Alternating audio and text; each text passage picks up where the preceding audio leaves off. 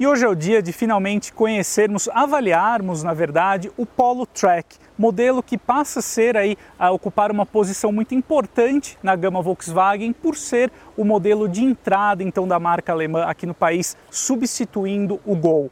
Bom, em relação ao Polo aí nas suas versões uh, convencionais, o Polo Track ele traz alguns diferenciais, como a grade frontal, o farol também é uma peça mais simples e o para-choque tanto dianteiro quanto traseiro, como a gente vai conferir, eles são próprios aqui para a versão e eles contam com ângulos aí de ataque, de saída mais favoráveis, até para realçar esse apelo de robustez que a Volkswagen quer uh, emprestar então aí do Gol e uh, transferir aqui para o Polo Track também.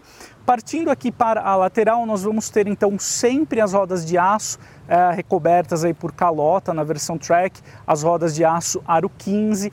A gente nota aqui no perfil também que é um modelo mais limpo, né? A gente tem aqui as maçanetas e também ah, os retrovisores ah, no formato uma cor ali escurecida, né?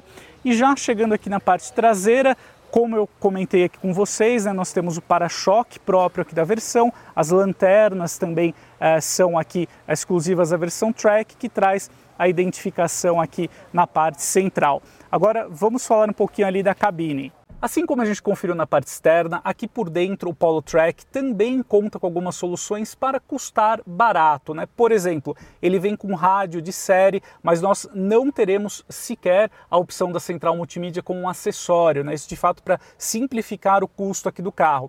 Nós temos a trava e os vidros dianteiros elétricos, né? mas a gente já não tem o retrovisor elétrico, ele tem um ajuste aqui manual convencional. E por dentro a gente tem uma cabine que uh, tem um aspecto um pouco mais simples, mas ela é muito bem montada, né? O revestimento dos bancos também é próprio aqui para o Polo Track, mas a gente não tem aquela sensação de ser uma cabine espartana. Pelo contrário, até que para um modelo de entrada, como é proposta aqui do Polo Track, ele tem um acabamento interno bem resolvido, não aparenta ser aquele carro muito simples, né?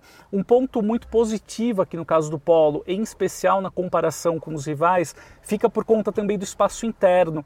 De fato, como o polo ele tem um comprimento um pouco maior e um entre-eixos também superior a alguns rivais, a gente tem um espaço interno aqui bom para quatro adultos, então é um diferencial importante aqui para o modelo.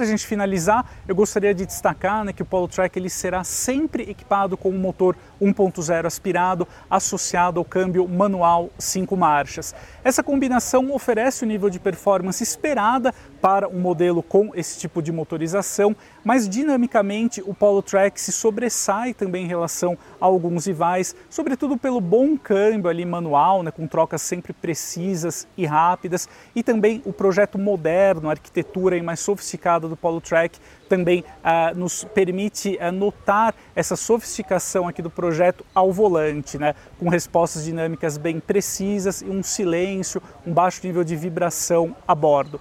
Em resumo, eu acho que se você procura um modelo na faixa de 80 mil reais, eu acho que o Polo Track ele desponta hoje como uma das melhores opções na categoria. É claro que acima disso, entre aí 80 e 90 mil, você pode encontrar alguns modelos na concorrência que oferecem um conjunto um pouco melhor, como por exemplo o 208 Style ou até mesmo o Chevrolet Onix manual. Mas uh, esses modelos aí passam né, desse teto de 80 mil.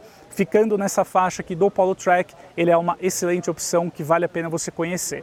Então é isso, espero que o nosso conteúdo de hoje aqui tenha ajudado você a conhecer os detalhes iniciais do modelo. A gente se vê em breve e até mais!